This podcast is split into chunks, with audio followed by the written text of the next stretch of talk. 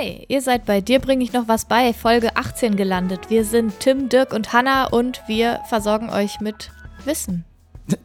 durch den Sommer durch. Genau, wir sind im Sommer jetzt etwas weniger frequentiert unterwegs, aber nach drei das geht Wochen nicht, Pause. Das geht nicht, das geht nicht. Man frequentiert nur Ortschaften. Man kann nicht frequentiert unterwegs sein. Frequentieren bezieht sich immer auf einen Ort. Aber, oder einen Zeitpunkt vielleicht sogar? Nein, Also frequ frequent da habe ich eine Diskussion mal mit jemand geführt, äh, vor vielen Jahren, und ich dachte nämlich auch frequentieren, das geht Okay. doch, aber frequentiert geht nur auf, ist nur ortsbezogen. Okay, Entschuldigung, jedenfalls Okay. sind wir jetzt nach dreiwöchiger Pause wieder zurück. Yay. Yay. Direkt im Anschluss an die letzte Folge kann ich nur kurz sagen, ich danke allen, die uns geschrieben haben. Die kleinen Nupsis auf den Tastaturen, auf den äh, Computer und so Tastaturen, die heißen Fühlpunkte oder Fühlwarzen und machen aus einer Taste eine sogenannte Orientierungstaste. Danke an alle, die geschrieben haben. Äh, ach so, und Hanna Ja? hat übrigens recht, Neo kommt tatsächlich von neu. Also, genau, Hanna, äh. Props to you. Das war sehr, Genau. sehr, sehr cool. Denn uns hat die Julia geschrieben, vielen Dank Julia, denn ihr Freund, wie es der Zufall so will, hat an der Neo-Tastatur oder hat die Neo-Tastatur mitentwickelt, über die Dirk in der letzten Folge gesprochen hat. Gute Tipper kommen, so schreibt sie, auf etwa 600 Anschläge pro Minute und es gibt Trainingsprogramme dafür. Zum Zocken wird dann aber doch auf das altbekannte Querz umgestellt. also so Ja, das kann ich mir vorstellen. Auf jeden Fall vielen Dank, Julia, für die Nachricht. Jetzt sind wir alle schlauer. Ja, und damit ihr noch schlauer werdet, erzählen wir euch heute was über Tarnung, Warnung, Mimikrie. Jetzt muss ich mal ganz kurz reingrätschen. Das war der Titel eures Biobuchs, oder was? Nö, Echt aber nicht? das war irgendwie. Okay. Nee, glaub nicht. Hätte ich jetzt gedacht. Das war irgendwie ein großer Bestandteil unseres Bio-Leistungskurses, gefühlt jedenfalls. Okay, ich habe das gegoogelt und dann werden so Bücher angezeigt, so Lehrbücher. Ich weiß aber nicht für welches Bundesland. Und dann dachte ich, das ist doch bestimmt aus deiner Schulzeit. Das war aber okay. von, von 1984, glaube ich. Und ich glaube Oh. nicht, dass Hanna damals äh, schon zur Schule gegangen ist. Ja, so alt bin ich noch nicht. Tarnung, Warnung, Mimikrie verbinde ich jedenfalls mit dem Tierreich und Pflanzenreich und habe mich deswegen in Richtung Vögel orientiert, thematisch, weil auch unter anderem deshalb, weil ich das letzte Thema über die Blaufußtölpel und die Vampirfinken so nett fand. Falls ihr das nicht gehört habt, Folge 17 verrät's euch. Deswegen soll es heute um Kakadus gehen. Kakadus sind eine Papageienart. Und letztlich will ich eigentlich auf die Mimikrie hinaus, aber ich erzähle euch trotzdem noch vorher ein paar coole Sachen über Kakadus. Die sind nämlich tatsächlich intelligent. Nicht so untatsächlich Nicht so oder pseudo-intelligent. fake sondern so Die, intelligent, die tun sondern nicht nur die sind so, so die sind es die tatsächlich. sind so tatsächlich intelligent. es war ja lange so, dass Werkzeuge den Menschen vorbehalten waren oder auch den Primaten. Also dass sich, dass wir quasi die einzigen Lebewesen sind, die sich mit Werkzeugen auseinandersetzen. Und es wurde dann ja herausgefunden, dass Krähen auch mit Werkzeugen arbeiten. Hm. Aber die Kakadus, die können das auch. Und die benutzen zum Beispiel Werkzeuge, um an ihr Futter zu kommen. Bei Krähen ist das genetisch angelegt. Bei Kakadus hat man jetzt herausgefunden, ist das nicht so. Die eignen sich die Skills tatsächlich an. okay. Das heißt, die gehen auf so eine Kakadu-Schule und dann. Genau, also die gucken sich das bei anderen Kakadus ab Ah, und okay. irgendwie entwickeln sie das dann auch weiter. Und sie basteln ihre Werkzeuge auch selbst und sie bewahren die dann auch auf. Werkzeugkasten. Das heißt, vielleicht. Voll cool auf, eigentlich. auf jeden, so ein kleiner Kakadu-Werkzeugkasten kann schon sein. Auf jeden Fall zeigt es ja, dass sie eine Voraussicht haben. Also Mhm. sie bewahren die Werkzeuge auf für die Zukunft. Die planen sozusagen voraus. Und sie können auch eine Kosten-Nutzen-Abwägung machen, haben jetzt ForscherInnen herausgefunden. Zum Beispiel sichern sie ihr Werkzeug besser durch in der Kralle halten und im Schnabel gleichzeitig, also wenn sie zum Beispiel einen Stock brauchen, wenn sie in größeren Höhen damit arbeiten. Wenn sie Futter in größeren Höhen irgendwie zum Beispiel mit dem Werkzeug erreichen wollen, dann sichern sie das besser, weil sie antizipieren können, dass der bei Verlust fällt das Werkzeug tiefer und sie haben einen größeren Aufwand, es wieder zurückzuholen. Voll okay. smart. Ist ja wirklich Ja, intelligent, ja. Ja, ist wirklich clever. Und sie verbessern auch die Methoden. Also sie gucken sich dann bei Artgenossen, nennt man das? ArtgenossInnen. Sie gucken, ich war mir gerade irgendwie kurz unsicher.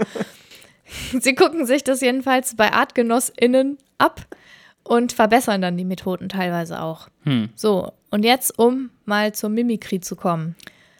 ForscherInnen haben auch herausgefunden, dass die Kakadus Menschen nachahmen. Ach. Ich weiß nicht, ob ihr diesen Kakadu kennt, diesen Weißen, der zu Musik sich so richtig cool im Takt bewegt. Snowball heißt der. Das ist so ein Ja. viraler Internet-Hit geworden, äh, schon zehn Jahre alt oder so. Snowball tanzt jedenfalls zu Everybody. Yeah. Ja, von den Backstreet Boys. Das findet er richtig geil. Und dabei macht er so Bewegungen wie Headbanging und Fußbewegungen und auch so Kombinationen. Und es sind insgesamt 14 verschiedene. Und er ahmt damit Bewegungen von Menschen nach. Und das ist extrem interessant, weil er damit sogenannte Korrespondenzprobleme bewältigt, weil die Vögel müssen ja Bewegungen eines Körpers nachahmen, der ganz anders aufgebaut ist als ihr eigener. Und es muss quasi auf die eigenen Bewegungsmöglichkeiten übertragen werden. Und es ist außergewöhnlich, dass sie das machen. Zudem hat er sich auch zusätzlich zu den nachgeahmten, also zu den Mimikry-Bewegungen, auch noch eigene Bewegungen ausgedacht, was für eine Kreativität spricht. Also der, diese Vögel sind anscheinend nicht nur tatsächlich intelligent, sondern auch kreativ. Er hat auch ein tatsächliches Rhythmusgefühl. Das heißt, es ist nicht irgendwie einstudiert oder so, sondern sie haben ihm dann das Lieblingslied mal schneller, mal langsamer vorgespielt und er hat dann seine Bewegungen an den Takt angepasst.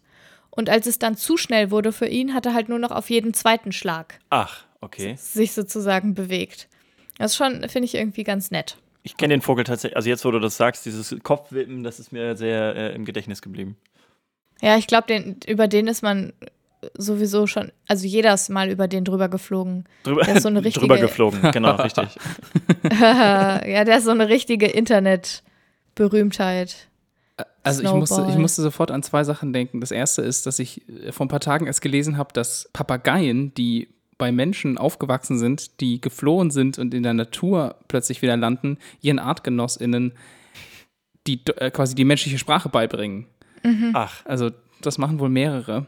Und ich musste an die Geschichte von Clarence, dem Spatz, denken. Ich weiß nicht, ob das schon mal irgendjemand von euch mitgekriegt hat. Ich weiß auch nicht, wie wahr das ist, aber das ist wohl ein Spatz, der in England gelebt hat und zu Zeiten des Zweiten Welt, äh, zu, ja, zu Zeiten des Zweiten Weltkrieges Hitlers Reden imitiert hat und auch den Hitlergruß gezeigt hat und so. Und da, da kenne ich nur einen Hund, der, einen Hund, der den Hitlergruß äh, irgendwie beigebracht bekommen hat. Ja, Also- okay, aber beigebracht Ja, ja. und nachahmen ist ja Stimmt, was anderes. genau, ja. Das war wohl eine richtige Berühmtheit, weil der muss halt immer so auf so einer Dose rumgehüpft sein und dann die Reden auch so auch sprachlich imitiert haben und immer gesteigert haben. Also je lauter, also er wurde immer lauter beim Chirpen und so und also voll abgefahren. Also Vögel sind sowieso solche cleveren Viecher. Ja, ich habe auch mal ein Video von einem Vogel gesehen, der so einen Stechschritt nachgeahmt hat. Der so durchs Bild läuft so und äh, es, Ja. ja. weil wenn ich das sehe, dann kann ich mich auch immer sehr beömmeln bei. Also Nachahmung ist ja auch, also gar nicht so ungewöhnlich, aber Mhm. die, quasi diese direkte Übertragung und diese Überwindung des Korrespondenzproblems ist halt außergewöhnlich. Die Kreativität ist halt außergewöhnlich. Hm. Und diese Voraussicht und diese Kosten-Nutzen-Abwägung Ja, ist das ist erstaunlich, genau. Äh, Äh, spannend. Also es Ja. sind sehr intelligente Tiere. Es, ja.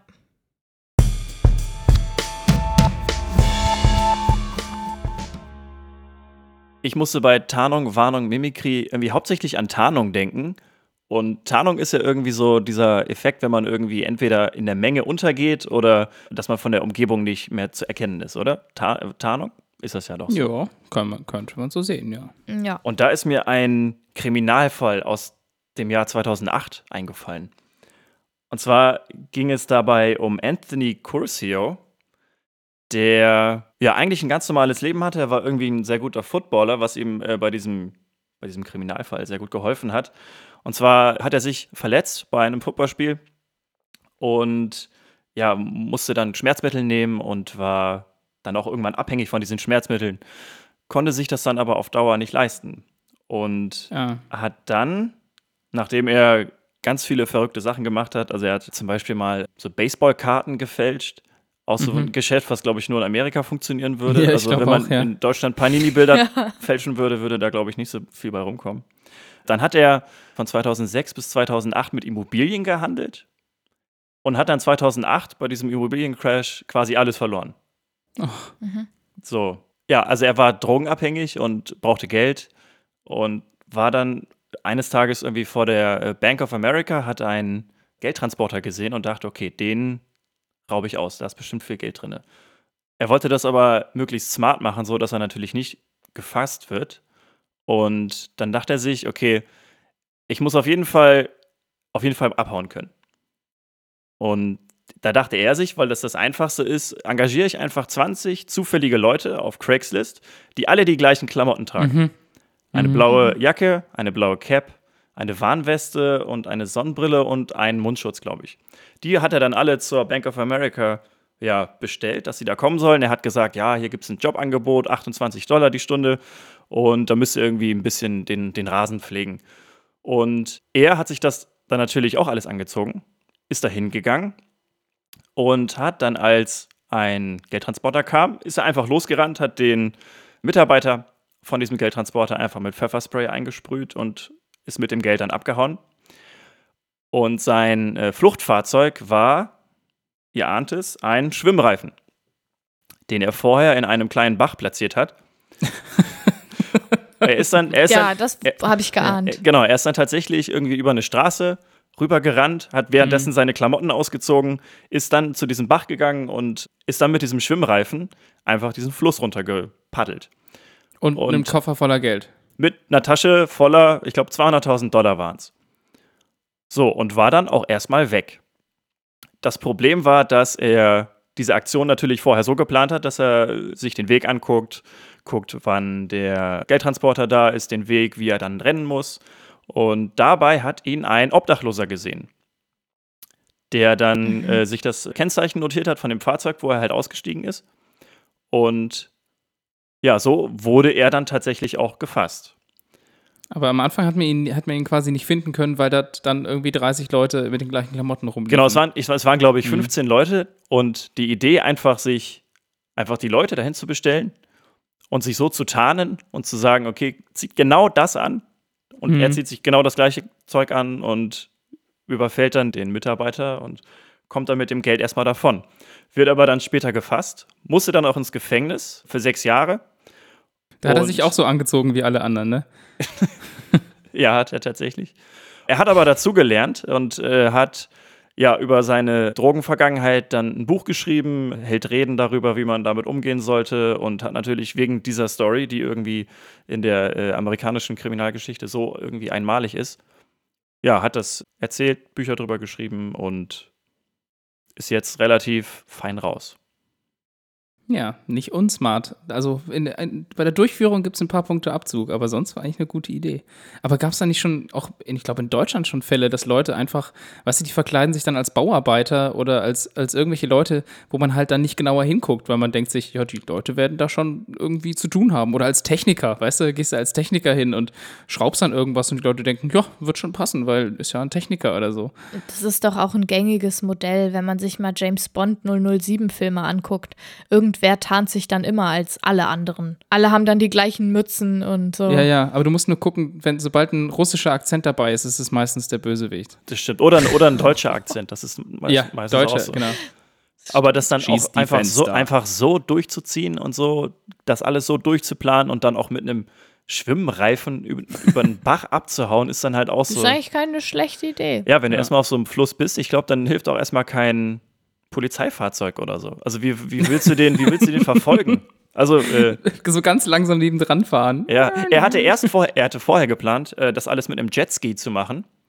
Hat dann aber, hat dann aber gemerkt, dass äh, der Bach zu flach ist. So. Was er dann mhm. natürlich gemacht hat, ist, er hat den Bach ausgehoben. Er wollte es auf jeden Fall. Mhm. Oh hat dann Gott. teilweise tagelang, also nachts über, über sechs bis acht Stunden, hat er da dann da den Fluss ausgehoben und hat aber gemerkt, okay, das bringt alles nichts, ich muss einen anderen Weg finden und hat, hat dann einfach einen Schwimmreifen genommen. Das ist halt auch so. Tja, äh, ich meine, man ist auch wirklich kreativ, fast so wie die, wie die Kakadus, nur halt also anders. Kakadu.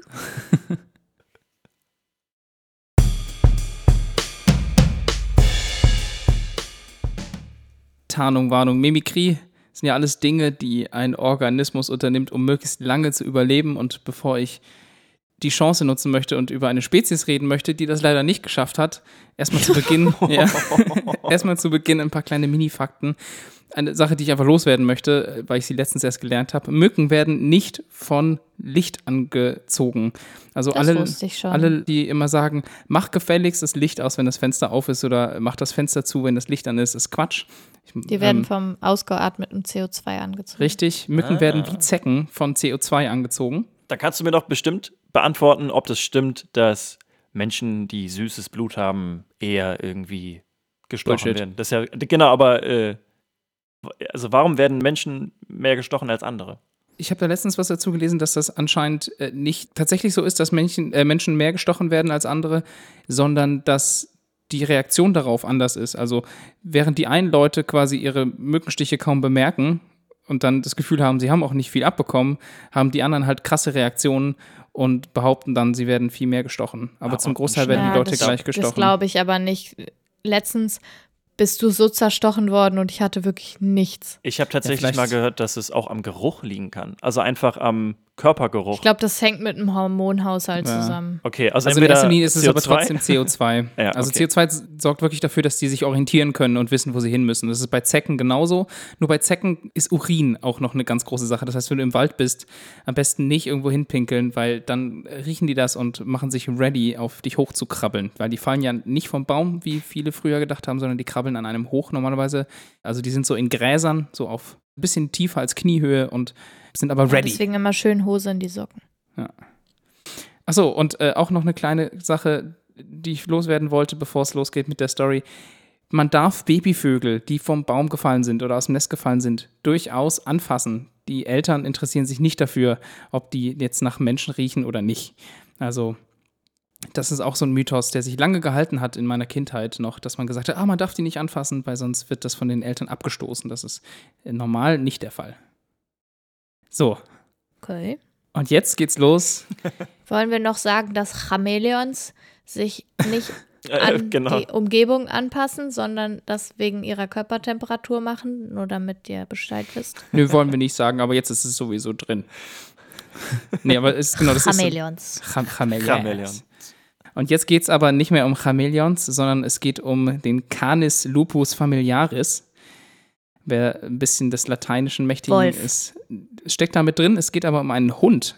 Im Ah. Englischen bekannt als der Turnspit Dog. Ach, Familiaris. Ach so, der Hund. Mhm. Ja, okay. Oder auf Deutsch der Spießdrehhund. Er wird 1576 im Buch Of English Dogs, was ich übrigens einen wahnsinnig guten Titel finde, Of English Dogs, zum ersten Mal genannt und war zu der Zeit auch aus kaum einer englischen Großküche wegzudenken. Von Deutschland weiß ich es nicht, aber auf jeden Fall äh, für England ist es bekannt. Und vom Aussehen ähnelt dieser Hund stark den Corgis. Also es sind relativ kleine Hunde, äh, nur so Mit kurzen Beinen. kurze Beine, nur so 10, 15 Kilogramm schwer. Und diese Hunde waren damals eben noch nicht wie heutzutage ein fester Bestandteil der Familie, so zum Kuscheln und zum Rausgehen, sondern es war eher, naja, eine Art Werkzeug. Es handelt sich bei diesem Spießdrehhund nämlich um einen Hund, der speziell dazu gezüchtet wurde, in einem kleinen Laufrad zu laufen, um einen Spießbraten zu drehen, damit der Braten schön gleichmäßig über dem Feuer gegart wird. Ja. Also wirklich, ihr müsst euch das Wie vorstellen. so ein in- großer Hamster quasi. ja, wie ein großer Hamster. Da sind wirklich einfach Räder montiert gewesen an der Wand und die haben dann einen Spieß angedreht, der über dem Feuer eben war. Weil das einfach eine scheiß Arbeit war. Früher haben das noch Menschen gemacht und dann hat man sich gedacht, tja, dann können wir doch auch einfach Hunde für verwenden. Und das war die gesamte Aufgabe des Hundes. Also das heißt nicht, dass es eine besonders einfache Arbeit gewesen wäre. Die mussten nämlich stundenlang gleichmäßig laufen, durften keine Pausen einlegen, durften ja auch nichts von dem Braten abhaben und mussten auch nah am Feuer arbeiten. Und wenn die zum Beispiel zu langsam wurden, dann hat man einfach ein Stück Kohle nach denen geworfen, damit sie wieder schneller wurden. Also die wurden relativ schlecht behandelt. Oftmals hatte man auch mehrere Hunde pro Küche, damit die in Schichten arbeiten können. Tja, das Buch Of English Dogs beschreibt diese Hunde auch als lang im Körperbau, krummbeinig und hässlich, mit misstrauischem, unglücklichen Blick. Und das kann ich auch durchaus nachvollziehen. Und Ende des 19. Jahrhunderts mit Aufkommen der Dampfmaschine wurden die Hunde halt überflüssig. Und auch wenn damals so ziemlich wirklich jede Großküche, nicht nur unbedingt reiche Leute, sondern auch so mittelmäßig be- betuchte Leute hatten diese Hunde in den Küchen, die waren zwar überall, aber heutzutage gibt es fast keine Aufzeichnungen mehr über den Zuchtprozess und über diese Hunde insgesamt und auch über das Aussterben des Hundes, einfach weil es niemanden interessiert hat. Naja, du, wie du schon sagtest, der war wahrscheinlich wirklich einfach sehr hässlich, oder? Dass keiner auf, es Interesse gibt- hatte, den Hund irgendwie weiter zu, Es zu gibt jetzt Ja. Leute, die würden sagen, es gibt keine hässlichen. Nein, das habe ich jetzt Das auch sehr sowieso. überspitzt äh, äh, gesagt. Also es gibt ein einziges Exemplar, das, ist, das noch existiert, namens Whisky heißt der gute Ausgestopft. Hund. Ist natürlich ausgestopft, ich, ja. Gut, ich wollte gerade sagen, ja. Und ihr könnt euch das mal, ihr könnt euch mal googeln. Whisky the, the Turnspit Dog. Es ist wirklich kein schöner Hund. Das ist so, Ja, aber ich, ausgestopft sehen die auch immer noch mal ein bisschen fieser aus. Ja, auch, auch, auch ein kleiner Tipp von mir. Bad äh, Tax, wie heißt Ich es? ja, wollt's Taxidermy. sagen. Bad Taxidermy, also schlechtes Ausstopfen, ist ein Google-Begriff für sich, der einem stundenlang möglich macht. Wirklich Wahnsinn. Die ganze Geschichte ist natürlich relativ traurig, ne? Also wirklich ein Hund, der nur dafür gezüchtet wurde, äh, in diesem Rad zu laufen und schlecht behandelt wurde. Eine einzige gute Sache hat diese Geschichte. Und zwar sollen diese schlimmen Misshandlungen an den Hunden dafür gesorgt haben, dass letztendlich die American Society for the Prevention of Cruelty to Animals gegründet wurde. Also auf Basis der Geschichte dieses Hundes hat man k- quasi Die dann mussten sich auch, opfern, damit es allen anderen besser gehen konnte in Zukunft. kann man so sehen, ja. Und ja, mich hat das überrascht. Und mit diesem Verhalten haben sie leider ihr Überleben nicht gesichert. Die hätten sich anpassen müssen. Die hätten eine neue Nische finden müssen, als die Dampfmaschinen aufkamen. Das hat nicht so geklappt. Die ja, hätten dann irgendwie, ja. Ja, sag das mal den KohlearbeiterInnen, die jetzt keinen Job mehr haben, wenn wir hoffentlich bald aus der ja die st Kohleindustrie aussteigen. Ja, die sterben, sterben auch aus und werden auch irgendwann ausgestopft. dann gibt es so in, den, Ja. so in 100 Jahren in dem Museum gibt es dann so einen, so einen ausgestopften, weiß ich nicht. Kohlearbeiter. Ja, ja, genau. richtig. Und drunter steht dann irgendwie Der letzte. ähm, SPD, Seiner Art. letz, letztes SPD-Mitglied oder so. Scheiße, stimmt. Ah, it would be so funny. ja.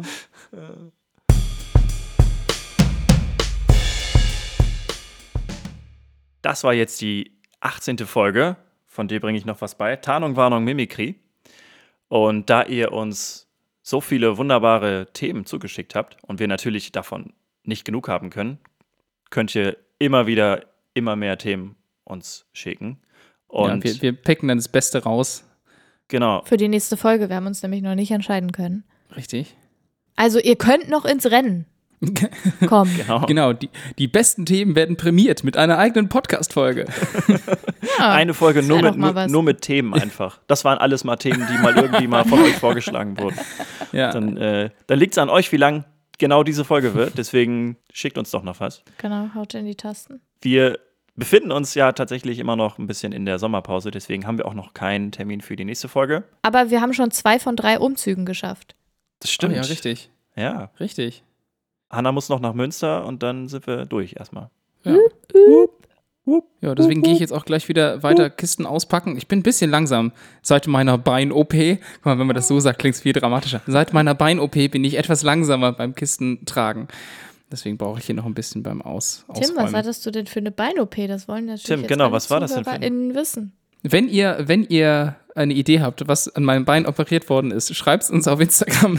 Schreibt uns in die Kommentare. Und ratet die Ja. OP von Tim. genau, ratet, ratet die OP-Auflösung gibt es in der nächsten Folge. Genau. Ja, vielen Dank fürs Zuhören. Was für ein Ende. Vielen Dank, Ja. Hanna. Vielen Dank, Tim.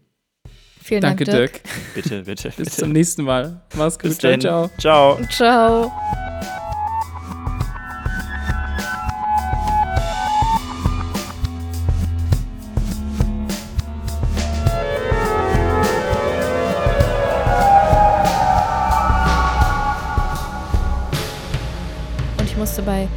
Kakadu immer an Wackadu Fresh. Avocado. Fresh Fresh Fresh Wackadoo. Fresh, get, Avocado. get to El Taco. Get your fresh avo- fresh avocado. Fresh Wackadoo. Das ist das Beste.